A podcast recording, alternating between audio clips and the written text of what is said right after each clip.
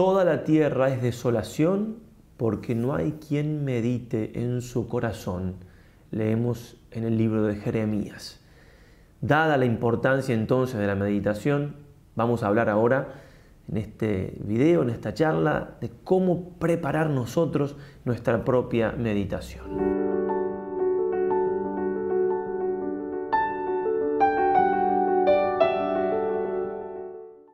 Queridos hermanos, por algunas consultas que nos han llegado al terminar los ejercicios, nos vemos con la, obligación moral, si se quiere, de hacer este, este video, esta nueva plática, si se quiere, pero no dentro de los ejercicios, para ayudarles en, lo que sigue de los ejercicios, lo que sería la quinta semana, la perseverancia, cómo continuar en definitiva con la vida de oración, que es lo que nos, a lo que nos introdujo San Ignacio, ese gran maestro de oración.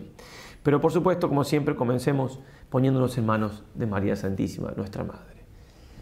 Espíritu Santo, amén. Dios te salve María, llena eres de gracia, el Señor es contigo. Bendita tú eres entre todas las mujeres y bendito es el fruto de tu vientre Jesús. Santa María, Madre de Dios, ruega por nosotros pecadores, ahora y en la hora de nuestra muerte. Amén. Queridos hermanos, entonces vamos a hablar un poco de la meditación. Cuando decimos meditación queremos decir en definitiva oración mental en general. San Ignacio nos enseña varios modos de hacer oración mental, sobre todo en ejercicios hemos hecho meditación y contemplación, también hemos hecho en algún momento repetición, algo de aplicación de sentido. Bueno, de todos esos modos de orar, que, que en total son ocho los que nos dice San Ignacio, hablo en esta plática que dimos ya hace unos años y que les recomiendo ahora que hay tiempo que la vean para que vayan entendiendo un poco más cómo son los modos para hacer oración ahora que no hay ejercicios.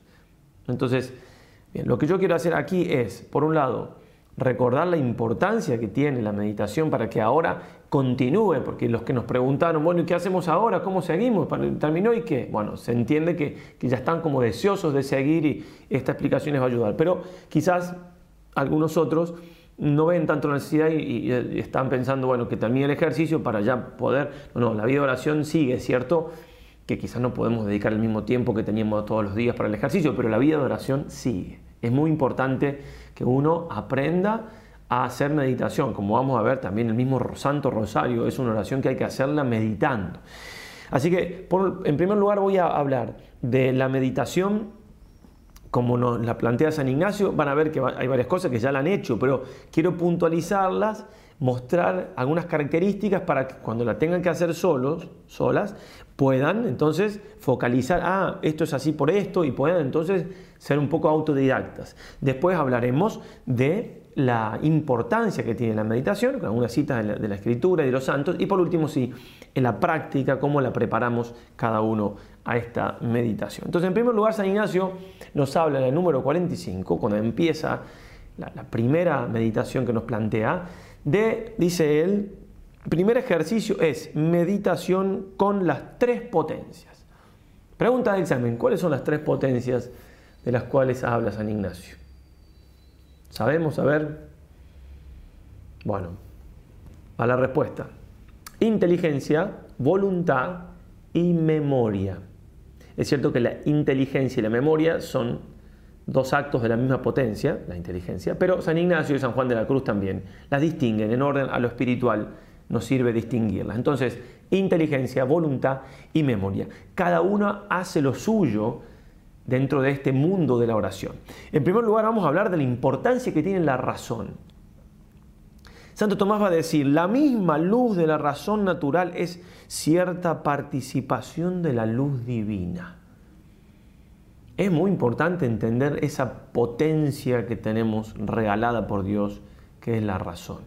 No somos cuerpo, somos cuerpo y alma. En el alma hay una potencia que es la inteligencia que participa de la luz de Dios. Tengo que mirar mi vida, mirar las cosas, mirar mi interior, juzgar desde la luz, no desde la oscuridad, que muchas veces, no siempre, pero son los sentidos, las pasiones.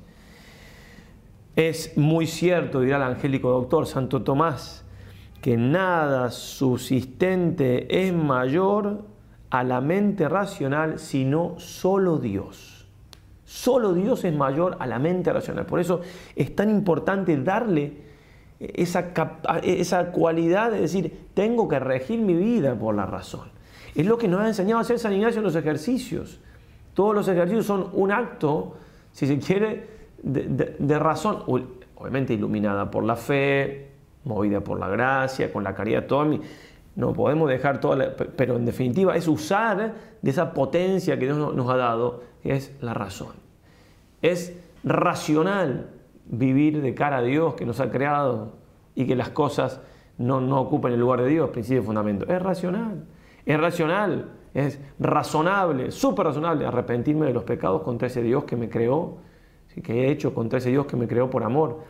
Bueno, y así todo es usar la razón. ¿sí?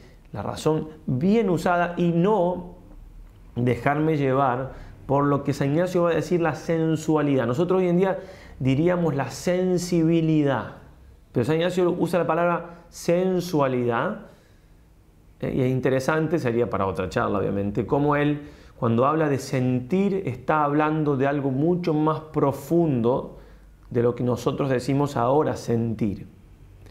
Nosotros decimos ahora sentir, estamos hablando lo que San Ignacio hablaba de la sensualidad. Entonces, va a decir, por ejemplo, ¿por qué hacemos penitencia? Dice, para que la sensualidad obedezca a la razón, las partes inferiores estén sujetas a las superiores, la sensualidad. ¿sí? También porque muchas veces dice, dejamos de hacer penitencia por amor sensual y por juicio erróneo. A veces, entonces, recomendando cosas de la penitencia, habla dejar de hacer penitencia por amor sensual, la sensualidad, otra vez, el llamado del Rey Eternal, repito, cuando digo sensualidad estoy hablando de la sensibilidad, de lo que siento ¿eh? en general.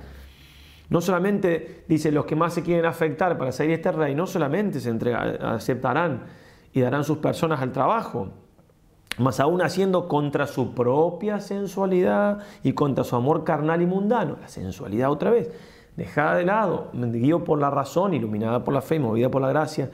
Por supuesto, también en el corazón de los ejercicios, cuando hay que hacer elección, una vez que, si estoy haciendo elección en el tercer tiempo, una vez que hago los pro y contra, mirar entonces raciocinando todas las partes de la cosa propuesta y donde la razón se inclina.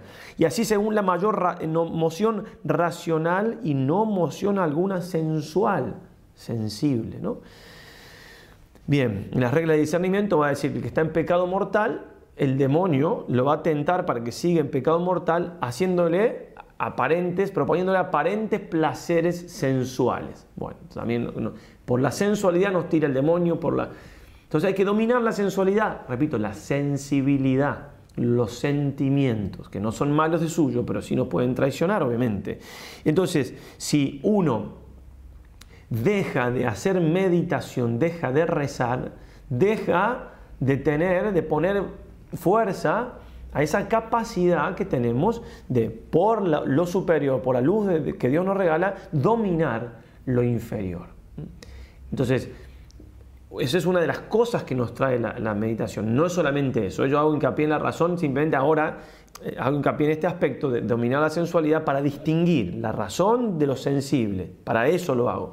Pero la razón en la meditación me une con Dios directamente, tiene otras cualidades, otras características, otras operaciones. Pero simplemente estoy distinguiendo cuán importante es la razón y cómo tenemos que guiarnos por la razón para vivir, para llegar a ser santos, etcétera, para ser virtuosos, etcétera, y no por los sentimientos, no por lo que el Señor llama la sensualidad. Entonces, hacer ejercicios espirituales es también no solamente aprender a rezar, sino también aprender a obrar racionalmente. Y si esto ha sido siempre así, de que es importante vivir según la razón y, bueno, hoy en día hay que darle más hincapié porque el mundo está hecho para que uno no viva según la razón. No, no, no. No solamente en el orden de, que la tecnología y demás, que de suyo tampoco tiene nada de malo, no nos ayuda a pensar demasiado, no solamente eso, sino también que el hedonismo, ¿no? vivir para los sentidos, para lo que agrada, es algo que está muy en boga. Sí, ¿Se acuerdan cuando hablábamos del examen de conciencia? Ya, Pitágoras hablaba de un examen de conciencia muy, muy, profundo. Claro, usaban los griegos bien la razón eran capaces, la filosofía griega, la filosofía del arte de vivir, de vivir bien. Y vivir bien era vivir según la razón, pero bueno, vivimos Eso, por supuesto, en la Edad Media y demás, mal llamada media, ¿no? Eh, se llegó a un cumbre, a la, cumbre de la perfección, ¿sí? dentro de lo que es lo humano, por supuesto. Pero claro, vivimos en un mundo post-cristiano. Entonces, claro, todo lo que, todo no, solamente se ha dejado al cristianismo, sino todo lo que eso todavía por medio, que es también todo lo, romano y lo griego y lo, judío, que era bueno, ¿no? Una sociedad de Occidente judeo-cristiana, judeo-cristiana involucra también Grecia, Roma. Perdón, me fui un poquito por las ramas, pero volvemos entonces usar la razón hoy en día eh, es una cosa imperiosa y la oración es algo que nos va a ayudar a esto. Pero repito, no es lo más importante lo que estoy diciendo, sino que quería distinguirla, ¿sí? distinguir la razón de la sensualidad, que quede claro que pueden por momentos ser contrarias. La razón puede indicar una cosa y la sensibilidad, el sentimiento me puede decir otra. Y yo tengo que irme por la razón. Bueno, y ahora veamos a las tres potencias, inteligencia, voluntad y memoria en acción. Cómo San Ignacio nos las trae, cómo, las define en algunos pasajes para que veamos. Por ejemplo, San Ignacio nos dice, cuando hagamos oración tenemos que tener en cuenta cuando hacemos actos con la inteligencia, cuando hacemos actos con la voluntad. Está en el número 3 de los ejercicios al comienzo. Dice, como en todos los ejercicios siguientes espirituales usamos de los actos del entendimiento discurriendo y de la voluntad afectando. Bueno, entonces, aunque ya lo han hecho durante los ejercicios, en orden a la preparación y a rezar solos, les, indico, el entendimiento tiene que discurrir.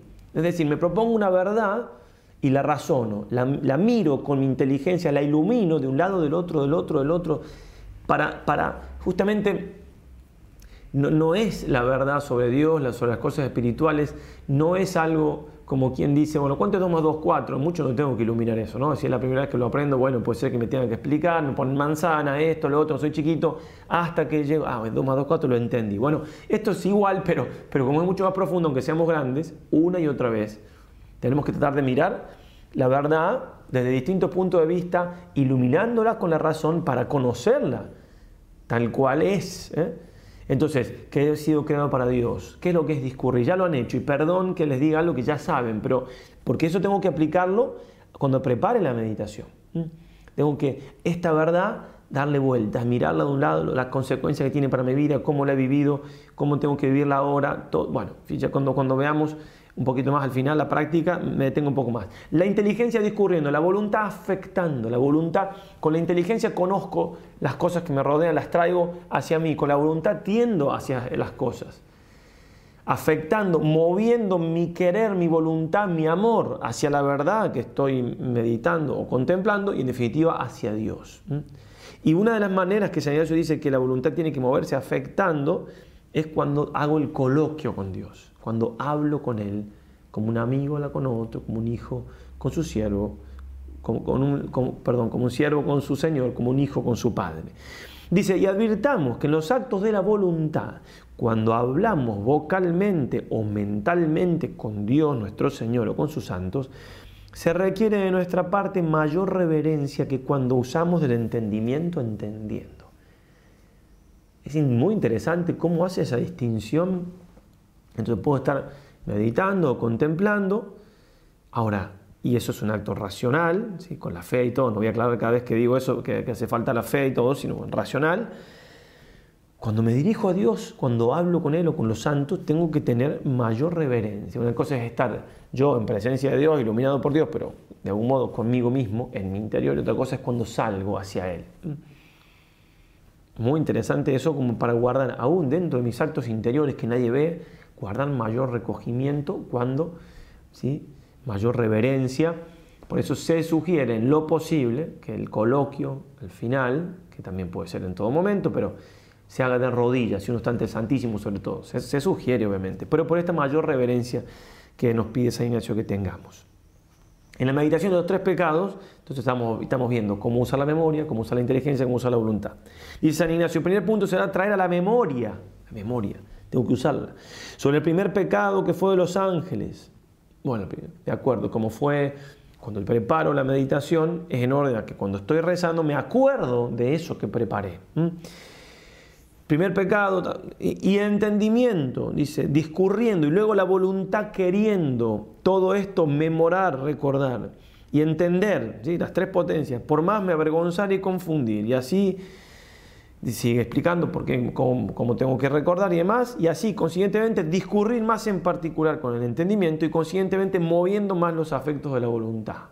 Me acuerdo, recuerdo, para que discurriendo con mi entendimiento mueva la voluntad. Y en este caso, ¿para qué era? Para avergonzarme y confundirme. ¿De qué? En el caso, como ya hemos meditado, de que los, ángeles por un solo pecado perdieron el cielo y todas las consecuencias que se vino, y yo cuántos he hecho, me avergüenza, me confunde. Uso mi razón buscando ese objetivo. Uso mi voluntad amando a Dios que me perdonó, amando la sangre del Señor que me redimió, eh, odiando el pecado que cometí. El, amor implica también el, odio a lo contrario, el odio no a, una, persona, sino al pecado en definitiva, lo que, o a mí mismo en cuanto pecador que se aborrece en sí mismo en esta vida y se guardará para la vida eterna. El número 51, hablando del, segundo pecado, traer las tres potencias, dice San Ignacio, sobre el pecado de Adán y Eva, trayendo la memoria, cómo por tal pecado hicieron tanto tiempo penitencia y cuánta corrupción vino al género humano, etcétera y consiguientemente discurrir con el entendimiento, particularmente usando la voluntad, como está dicho. ¿eh? Entendimiento, voluntad, memoria. Las tres potencias tengo que aplicar a esta verdad que estoy meditando, a esta historia. Tercer punto dice lo mismo. Tercer pecado, un hombre cualquiera, dice, traer a la memoria la gravedad, gravedad, y malicia del pecado contra su Creador y Señor, discurrir con el entendimiento, discurrir, pensar, ¿sí? rumiar, como, se, toma eso, ya, ya lo hemos hablado, ¿no? Como, como, como la vaca que come, mastica, eso va a un estómago, vuelve a la boca, mastica de nuevo, eso es rumiar, masticar de nuevo. Aunque ya sepa la verdad, otra vez la pienso y la repienso. Bien. Y discurrir con entendimiento cómo en pecar contra la bondad infinita justamente ha sido condenado para siempre, etc. Y acabar con la voluntad. Bueno, voluntad, entendimiento, memoria. Eso hay que tener en cuenta siempre cuando meditamos, usar las tres potencias en orden a la oración. San Juan de Ávila decía, y sabed que este negocio más es del corazón que de cabeza, pues el amar es el fin del pensar. ¿eh? Más de corazón que de cabeza. El amar llama corazón, nosotros hablamos de la voluntad, que también involucra el corazón y demás, pero digo, el pensar tiene como fin el amar. Eh, a eso iba, ¿no? El pensar, razonar, recordar, razonar, discurrir para amar. Es lo que nos dice también San Ignacio. Recordemos que San Ignacio tenía una voluntad muy fuerte cuando hacía algo, ¿eh? cuando se definía hacer algo, nadie lo movía ahí. Un cardenal que decía, ha puesto el clavo, ya está, ya decidió, inamovible. Y cuando uno de sus biógrafos, que escribe las memorias, el padre Luis González de Cámara, se pregunta por qué, cómo lograba eso, y él decía, para mí una de las cosas es porque él medita mucho las cosas antes de decidirlas, pone en oración meditándolas, claro, él las pensaba, las repensaba, las, las llevaba a la oración así, entonces cuando decidía es porque la luz de la razón había con, repito, perdón, ¿eh? pero tengo miedo de que se entienda que es un acto puramente racional, ¿no? iluminada por la fe y todo. Pero la gracia supone la naturaleza, la fe tiene que trabajar en la razón, ¿sí? como la caridad trabaja en la voluntad. Entonces, iluminaba hasta tal punto lo que estaba meditando que ya no, le no tenía duda que eso era así lo que tenía que hacer. Y claro, tenía voluntad de hierro, porque nosotros a veces, por un lado, no vemos claro, o aún a veces viendo claro, ya pasó unos días del ejercicio, ya algún propósito no lo estoy haciendo, mi voluntad falla. Entonces, en, el caso de él, la, inteligencia mostraba clarísimo lo que debía hacer, porque lo meditaba, lo llevaba a la oración, etc. Y la voluntad se aferraba a eso con todas las fuerzas. Entonces, claro, inamovible, ha puesto el clavo, listo. Vio que era la voluntad de Dios, en definitiva. Vio que Dios quería eso, listo, ya está.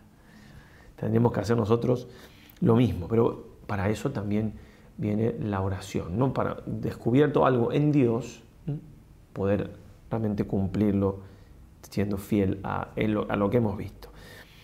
Algo de un parrafito del Rosario en Virgen María, del Papa Juan Pablo II, ese, ese hermoso documento que habla del Rosario, simplemente para que veamos la importancia de la memoria en María Santísima. Después vamos a decir otra par de cosas sobre, sobre el rezo del Rosario y la meditación. Decía así el Papa número 11, María vive mirando a Cristo y tiene en cuenta cada una de sus palabras, comillas, citando a Lucas 2, 19 y 51, guardaba todas estas cosas y las meditaba en su corazón. ¿Sí? Guardaba y meditaba. Otra traducción dice repasaba en su corazón, una y otra vez.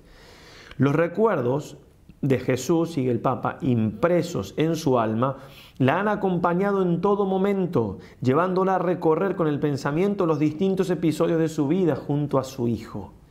Han sido aquellos recuerdos los que han constituido en cierto sentido el rosario que ella ha recitado constantemente en los días de su vida terrenal. Si el rosario de la Virgen, ¿cuál fue? Recordar lo que iba, lo que iba haciendo Jesús, los hechos que iban pasando en su vida. Bueno, qué bien usaba de la memoria. Si recordar, guardar, recordar, claro, y lo, meditaba. ¿eh? Pero quería hacer hincapié un poco en, esto, como María, como su oración, su rosario fue ese recordar la vida de Jesús. Esa es también, en definitiva, nuestra oración. La vida de Jesús directamente a un aspecto de la vida de Dios en general, de las verdades. Bueno, pasemos entonces, después de, particularizar un poco esto de la inteligencia, de la memoria y de la voluntad, pasemos a hablar un poquito de la importancia de la oración mental, de la meditación, de la contemplación. Bien, dice el Salmo 62, 7, me acuerdo de ti en el lecho, en ti medito desde la aurora. En ti medito. Si feliz el hombre que medita la ley del Señor, ya también la escritura pensar en Dios, que no se puede separar del amor, uno piensa en la persona que ama, meditar en Dios, desde la aurora, en el lecho me acuerdo de ti. Cuando dedicamos tiempo a la oración, pasa así en nuestra vida, uno dice, bueno, dedico un tiempo a rezar, este momento, después hago otras cosas, y, cuando la oración se hace bien hecha, empiezo a acordarme de Dios en otro momento del día, seguramente les pasa. Pero finalmente los santos viven en presencia de Dios todo el tiempo, todo el tiempo. Si, no me acuerdo mal, era, era Santa Teresita, que no se acordaba haber pasado más de tres minutos sin acordarse de Dios. Bueno, eso es un santo, a eso tenemos que tender, como decía el padre Castellani, el santo es el que reza con los ojos abiertos. Bien, pero eso viene, esa capacidad de meditar o de pensar en Dios, en otros momentos, viene de que algunos momentos puntuales los dedico exclusivamente a eso. Y eso hará que yo vaya en pos de lo que, de lo que medité, en pos de Dios, Salmo 62, 9, en pos de ti va anhelando el alma mía, tu diestra me sostiene. Claro, si yo estoy pensando en Dios, me va a traer Dios, porque la verdad, la verdad enamora, y, la verdad con mayúscula, cuanto más razón, Dios mismo. vamos al libro del Sirácida, eclesiástico, 16, 24 y siguiente. Escucha, hijo, escúchame, hijo, y aprende la educación del Espíritu y medita en tu corazón las palabras que voy a decirte. Medita en tu corazón, pues te daré instrucciones muy acertadas y te manifestaré la, escondida sabiduría. Aplícate de corazón a entender mis palabras, otra vez, meditar, aplicar, aplícate de corazón a entender mis palabras, que yo con ánimo sincero te diré las maravillas que esparce Dios en sus obras desde el principio y te mostraré con toda verdad su ciencia. Meditar, el consejo del sabio, ¿no? Las cosas de Dios, meditarlas. Bien, eso, y esto nos lo dice el mismo Dios por boca del sabio. Comentando Monseñor Strobinger, que tiene una Biblia que tiene muy buenos comentarios, cuando comenta lo de San Lucas, que acabamos de decir de San, de San Juan Pablo II, que citaba María, meditaba estas cosas, recordaba estas cosas meditándolas en su corazón, comenta así, Monseñor, he aquí la mejor definición de lo que es meditar. Y entonces, lejos de ser una divagación propia, es un estudio, una noción, una contemplación que nos une a Dios por su palabra, que es el verbo, que es Jesús mismo, la sabiduría con la cual nos vienen todos los bienes. La carta a los hebreos dirá, por tanto, es preciso que prestemos mayor atención a lo que hemos oído para que no nos extraviemos. Prestemos mayor atención a lo que... ¿Cómo hago para prestar? Meditando. Meditando la verdad sobre Dios, meditando la verdad sobre el Evangelio, sobre Jesús. Algunas citas más de los santos, quizás algunas se las recuerden de alguna charla. Piensa en ti mismo, dirá San Bernardo, después en los otros la meditación, la importancia. pensar en mí no de manera egoísta, sino pienso en mí. en cuanto que medito las cosas de Dios para mí, después se las puedo dar a los demás desde ahí. San Bernardo también dirá, la meditación busca unirnos con la voluntad de Dios. Por eso San Ignacio nos hizo tantas veces meditar, porque es la manera que nos unimos con la voluntad de Dios. San Bernardo también al, al Papa Eugenio III, que había sido su discípulo, me preguntáis lo que habéis de hacer para ser verdaderamente piadoso.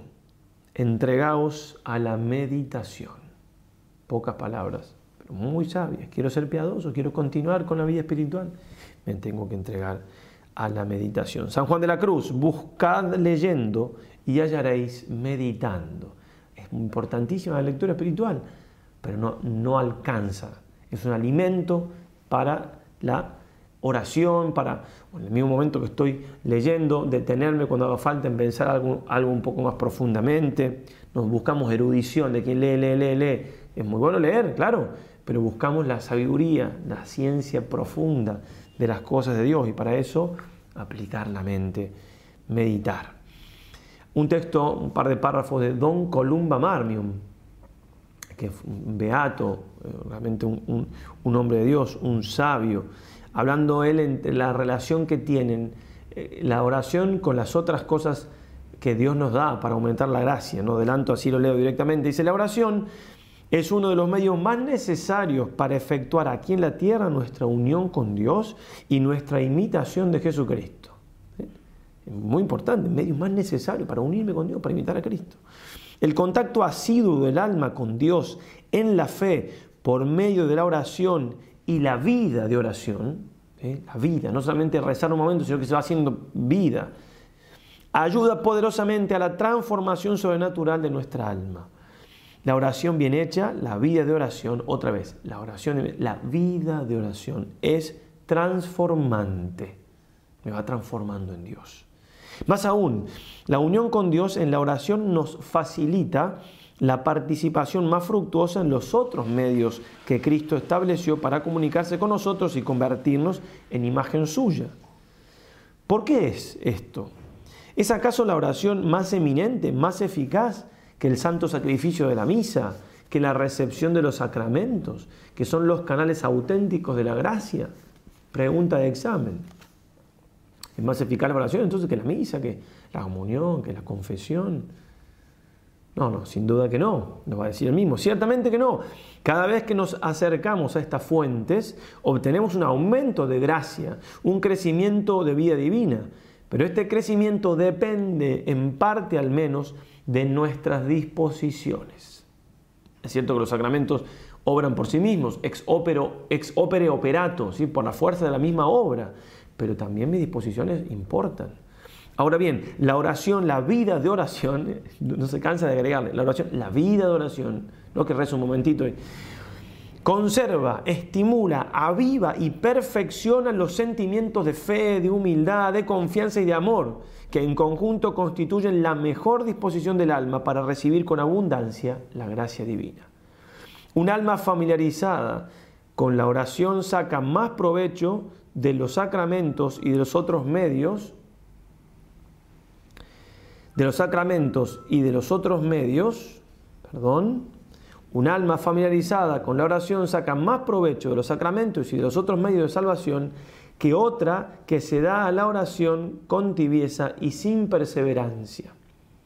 Un alma que no acude fielmente a la oración puede recitar el oficio divino, asistir a la Santa Misa, recibir los sacramentos y escuchar la palabra de Dios, pero sus progresos en la vida espiritual serán con frecuencia insignificantes. ¿Por qué? Porque el autor principal de nuestra perfección y de nuestra santidad es Dios mismo. Y la oración es precisamente la que conserva al alma en frecuente contacto con Dios. La oración enciende y mantiene en el alma una como, mira esta imagen qué bonita que pone, una como hoguera, en la cual el fuego del amor está, si no siempre en acción, al menos siempre latente.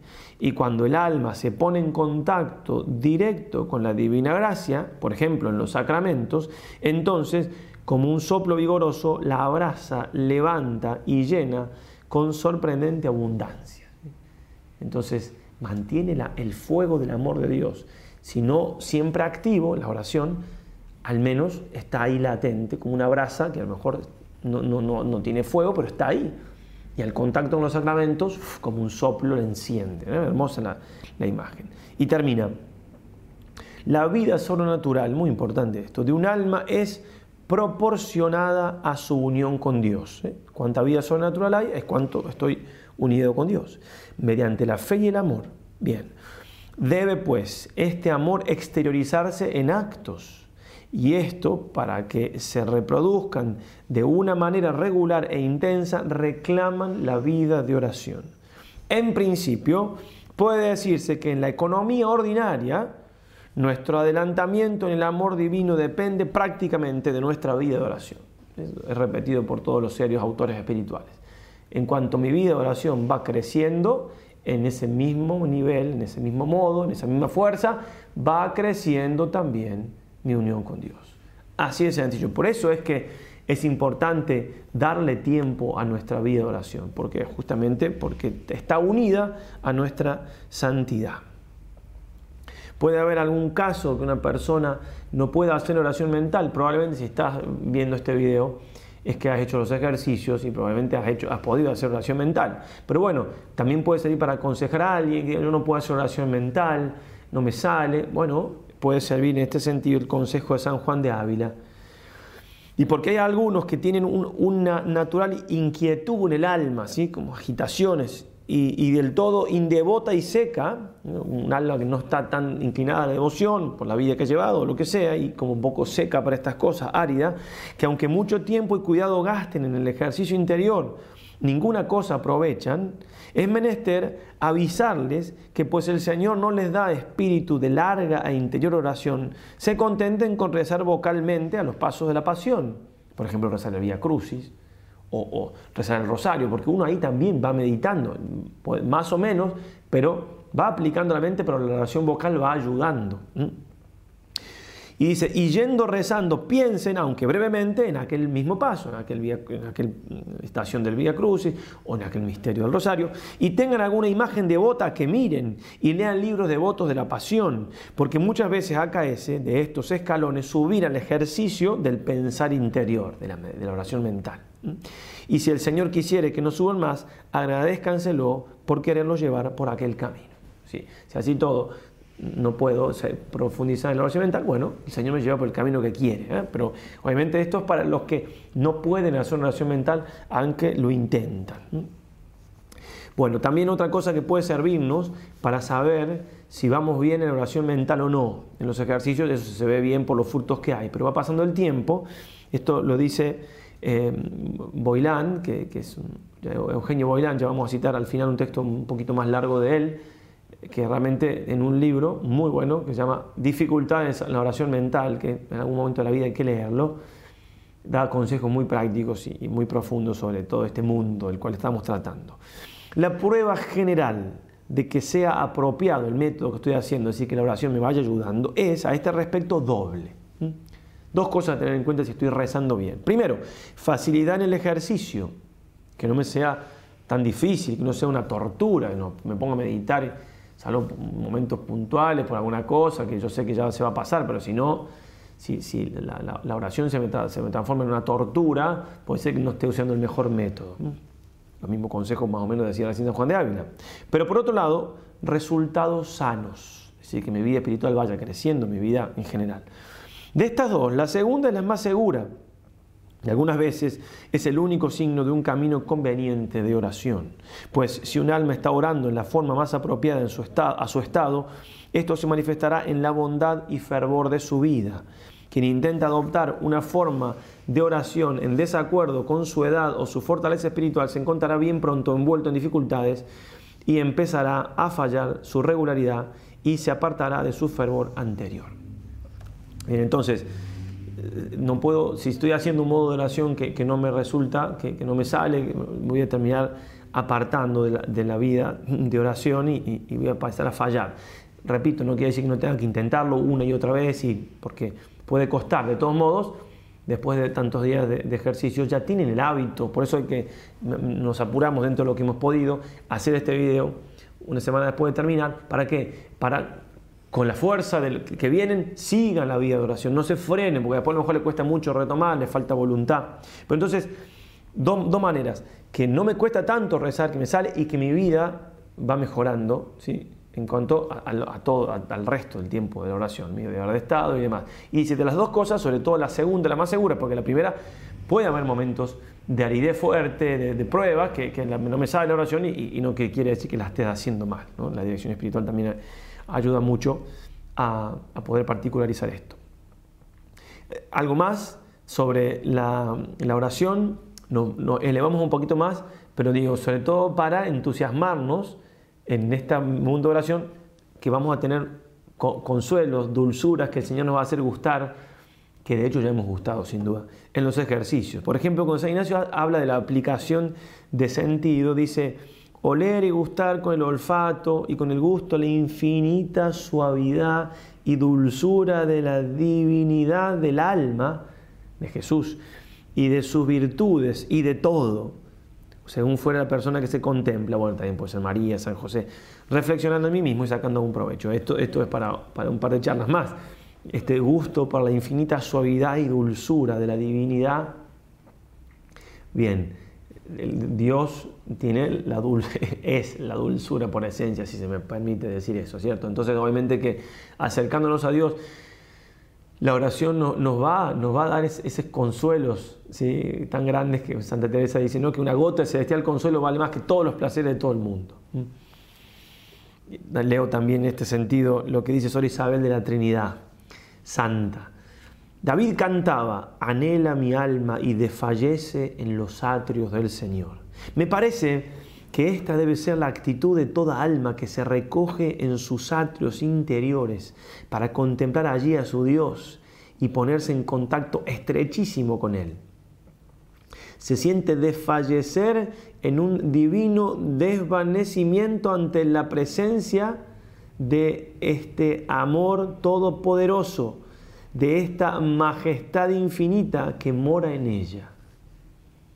Muy importante, mora en ella. Si no puedo estar ante el Santísimo, o aún estando, tengo a Dios conmigo. Eso, eso es una cosa realmente que no, no, no, la, no la terminamos de creer y no la terminamos de aprovechar. Tengo a Dios en mi alma. Tengo a Jesús en mi alma. Iremos a Él y haremos morada en Él. ¿Me creo eso? lo vivo. Porque en cualquier momento de dificultad, cualquier tentación o prueba, ir hacia adentro.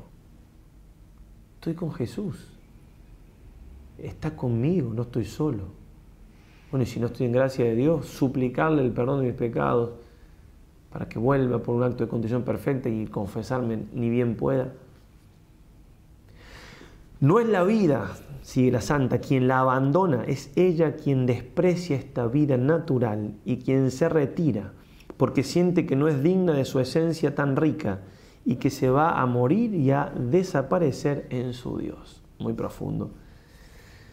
Bueno, y algo sobre el rosario, para terminar ya este punto, en cuanto a oración contemplativa, meditativa. Número 5, otra vez de la Rosarium Virginis Mariae. El rosario forma parte de la mejor y más reconocida tradición de la contemplación cristiana. Iniciado en Occidente, es una oración típicamente meditativa y se corresponde de algún modo con la oración del corazón u oración de Jesús surgida sobre el humus del oriente cristiano. Oración del corazón, oración de Jesús. Es la, del peregrino ruso, ¿no? el que iba repitiendo, Señor, ten piedad, Señor, ten piedad de mí una vez, otra vez, muchas, cientos de veces todo el día, bien. Bueno, algo análogo en Occidente es el Santo Rosario, pero es contemplación y es típicamente meditativa. San Juan Pablo II que decía que era su oración preferida, ¿no? Puede, puede uno tener quizá alguna idea de que el rosario es solamente para almas que están como empezando, ¿no? San Juan Pablo II volaba, tenía ya vida mística en, su recién ordenado sacerdote, tenía oración de contemplación infusa, lo que habrá crecido desde ahí toda su vida y rezó el rosario toda su vida. En el número 12 del mismo documento, el rosario, precisamente a partir de la experiencia de María, desde María, contemplamos. Es una oración, y lo, aparece con cursiva para darle fuerza, marcadamente contemplativa. Sin esta dimensión se desnaturalizaría, como subrayó Pablo VI. Pues dice el Papa, también santo, sin contemplación. El rosario es un cuerpo sin alma y su rezo corre el peligro de convertirse en mecánica repetición de fórmulas y de contradecir la advertencia de Jesús. Cuando oréis, no seáis charlatanes como los paganos que creen ser escuchados en virtud de su locuacidad. Mateo 6.7. Sí, el Papa, por su naturaleza, el rezo del rosario exige un ritmo tranquilo y reflexivo y un reflexivo remanso que favorezca en quien ora la meditación de los misterios de la vida del Señor, vistos a través del corazón de aquella que estuvo más cerca del Señor y que desvelen su insondable riqueza. ¿Mm? Entonces, si no medito, es un cuerpo sin alma el rosario. Y tengo que hacer esa meditación, esa contemplación desde María, pidiéndole sus conocimientos, su sabiduría, su amor, lo que ella guardaba en su corazón. Eso es el rosario. Ahora sí, por último, eh, y si de algún punto de vista es lo, que más queríamos decir, no por, por, lo largo que lo vamos a hacer, sino porque justamente tenemos que nosotros eh, lograr aprender a hacer la meditación. ¿Cómo la hacemos? ¿Cómo hacemos la meditación? Terminan los ejercicios. ¿Qué tengo que hacer para poder meditar solo o sola? Bueno, hay, primero, digamos, como con el catecismo, un cristiano debe querer meditar regularmente. ¿eh? Catecismo de Iglesia Católica, número 2707. Un cristiano debe querer meditar regularmente. Si no, se parece a las tres primeras clases de terreno de la parábola del sembrador. ¿Mm? No la voy a traer a colación aquí, pero en definitiva la semilla no crece. Ahora, en el mismo número dice, los métodos de meditación son tan diversos como diversos son los maestros espirituales. pero tenemos un gran maestro que es San Ignacio. Hemos hablado de cómo es un gran maestro, lo hemos experimentado. Pero un método no es más que un guía lo importante es avanzar con el Espíritu Santo por el único camino de la oración, que es Cristo Jesús. importancia. El método tiene que ayudarme tanto cuanto, tanto cuanto. ¿sí? Entonces, si pudieran, lo óptimo sería tener una hora de, meditación, de oración mental todos los días, si. Bueno, no puede, no da el tiempo, media hora. Bueno, también es muy bueno. Si pudieran, adelante, delante del Santísimo Sacramento. Si no puede, también es bueno en cualquier lado, en tu Padre que ve los secretos, ve tu habitación, etc. También puede ser mirando una adoración perpetua que esté en línea, también puede ayudar. Pero eh, el tema es que algún momento de oración tengo que tener, regularmente, como decía el catecismo. Bien, ahora, ¿cómo, ¿cómo preparo? ¿Es necesario prepararla? Primero, digamos, sí, necesario, porque si no, bueno, tengo que meditar. ¿Cómo hago? ¿Qué, qué, qué si se pensara alguna cosa. Bueno, ¿qué es la preparación? En definitiva es hacer cada uno lo que todos los sacerdotes que hemos dado los ejercicios, sobre todo los otros, porque yo me dediqué a dar pláticas, lo que han hecho ellos, ¿eh? media hora, 40 minutos, hablándoles del tema, siguiendo San Ignacio, el tema de los ejercicios, pero explicándole cosas que ustedes iban escuchando, iban subrayando o anotando, toda esa materia era la que les servía después para hacer la meditación. Entonces, yo me tengo que preparar para hacer la meditación. Tengo que, dedicarme el tiempo a qué? Dedicar el tiempo justamente a que yo cuando vaya a meditar tenga la materia dispuesta. Y esto puede ser hacerlo muy parecido a lo que nosotros hacíamos con, ustedes, yo lo he hecho en otras, en otras tandas, o o, directamente desde un libro. Pero, por ejemplo, vamos, vamos, eh, San Ignacio, incluso cuando habla de los, los misterios de, la vida de Cristo, él supone, dice, hay cosas que quedan para adelante, para después los ejercicios, supone que no vamos a poder meditar todos los misterios, de hecho no los meditamos.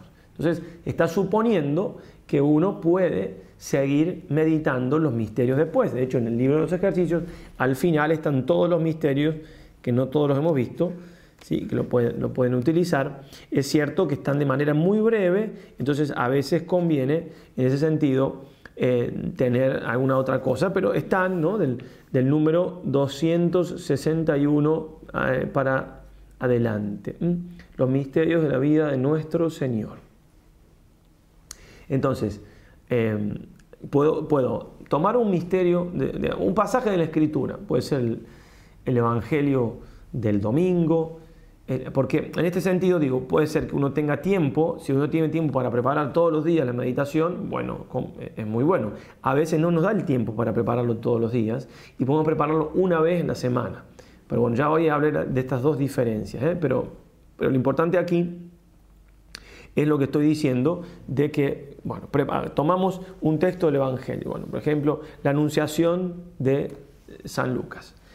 Y puede ser que no me diga mucho de entrada, si un texto hermoso, pero bueno, entonces la leo y, mm, algo ya me dijo, entonces, bueno, em, ¿cuál, ¿cuál, va a ser la composición del lugar? Bueno, ya está, ahí la tengo, no tengo ningún problema, no, hace falta poner nada porque estoy meditando algo que es visible, fácil, bueno, cuando me ponga a rezar me voy a imaginar a la Virgen. Bueno, y... Eh, ¿Cuál va a ser la petición? Bueno, yo leí una vez, ¿qué le voy a pedir al Señor con esto? Bueno, le voy a pedir eh, poder notarlo, incluso en la petición va a ser, por ejemplo, ser dócil a la voluntad de Dios como María. Bueno, docilidad a la voluntad, lo, puedo notar. Bueno, y vamos al cuerpo de la meditación que San Ignacio eh, suele repetir por punto. Por supuesto, estoy preparando, puedo usarlo San Ignacio o no, pero punto. Primer punto, segundo, a veces nos ayuda dividir, por ejemplo, en tres puntos. Bueno, ¿cuáles son los tres puntos? Bueno, no, si no me iluminó mucho de la primera lectura, necesito un comentario.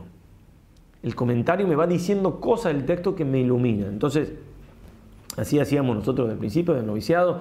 Bueno, puede servir mucho, por ejemplo, la catena áurea, que son todos comentarios de, santos padres o grandes autores hechos por Santo Tomás, a pedido del Papa. Entonces el Papa le pidió a nada menos que Santo Tomás, y Santo Tomás cita a otro santo, tiene más autoridad eso que no sé qué, o santos autores espirituales. Entonces es muy fácil, vamos a ofrecer el texto, eh, eh, ya sea en el PDF o debajo en, la descripción de este video en YouTube, o la caja, como dicen de este video, o debajo, si lo están viendo en la página web, debajo, vamos a algunos libros para poder tener textos para poder preparar la meditación. Entonces, leo el texto y voy leyendo el texto y no solamente lo voy leyendo, sino que lo voy a voy escribiendo las verdades más importantes. leí este párrafo, ah, esto, este párrafo de este santo no lo hago, acá se va a ser mucho más largo, pero no me llame tanto la atención, no, me dice mucho. Bueno, como lo mismo cuando nos escuchaban a nosotros, hay cosas que llaman más la atención, dicho de un santo, del mismo sacerdote, y hay cosas que no. Y yo por lo general anoto lo que más me llama la atención. Entonces, leí tres párrafos y, ah, bueno, esta idea me gusta, ta, ta, ta, ta, ta. a veces copio parte de la cita. Entonces, primer punto, tal cosa. Por ejemplo, no sé, que, que un santo me, me esté haciendo alabanzas a María, ¿sí? Por por tener la, capacidad ella de estar atenta a la voluntad de Dios. O sea, el sentido en espíritu de oración. Entonces, yo, me, llama la atención eso porque yo vivo muy disperso. Entonces pongo estar eh, atención a la voluntad de Dios como María y pongo la cita del Santo Sigo leyendo y resulta que hay otro, otro, otro, otra cita de otro santo que destaca como, por ejemplo, eh, María eh, cuando el ángel le, avisa, se, pregunta qué sería ese saludo. ¿no? ¿Cómo, se pregunta? ¿Cómo razona? ¿Cómo medita las cosas? No solamente está en presencia de Dios, está dispuesta a recibir una, visita de un ángel, como yo tengo que estar dispuesto a que Dios me ilumine, no tengo que estar tan disperso, sino que después aplica su ay, también también meditación no me... Bueno, María, ejemplo de... pongo, y pongo la cita, un pedacito de la cita. Y sigo leyendo, sigo preparando, y, después, claro, encuentro una cita que me ilumina mucho como María, aquí la esclava del Señor, hágase mi según tu palabra. He aquí la esclava del Señor y pone un par de cosas y claro, la voluntad de Dios, qué importante que es. Tercer punto, importancia de la voluntad de Dios, María, ejemplo, la cita del Santo. Bien, tengo los tres puntos. Bien, leo un poco más, no me llama mucho la atención. Y la conclusión, eh, el, el, coloquio, el coloquio, si se me ocurre algo, y si no lo dejo, porque el coloquio después surge solo. Entonces, esto que puede llevar una media horita, puede llevar, depende de cada uno, eh, es preparar la meditación. Y, en este caso la meditación, no tanto la contemplación, porque la contemplación es meterme en la historia como un esclavito indigno. Así todo, me puede servir lo que leo, para prepararme, para después meterme en la historia con más información. ¿Sí? también me, sirve, pero yo lo estoy haciendo más como una meditación. Entonces después, llego a la oración, los pasos, eh, hemos explicado los pasos para hacer la meditación en este otro video. Bien, entonces, en, esos pasos para hacer la meditación vemos entonces presencia de Dios, pido a Dios ordenarme todo para que sea para su mayor servicio de alabanza, y después yo tengo acá pues, la historia, leo el texto bíblico, ya estoy rezando, petición, hago la petición y me pongo a hacer el primer punto y me pongo a meditar, primer punto. Y, siempre como recordamos, el coloquio puede empezar al principio, el coloquio es lo más importante que tengo que hacer en la meditación, entonces, bien, si, si ya dentro la, hago composición del lugar y puedo hacer el coloquio, lo hago el coloquio, me detengo, hablo con Dios, cuando ya no puedo hablar más con Dios porque me, tengo, me quedo sin materia, vuelvo a meditar.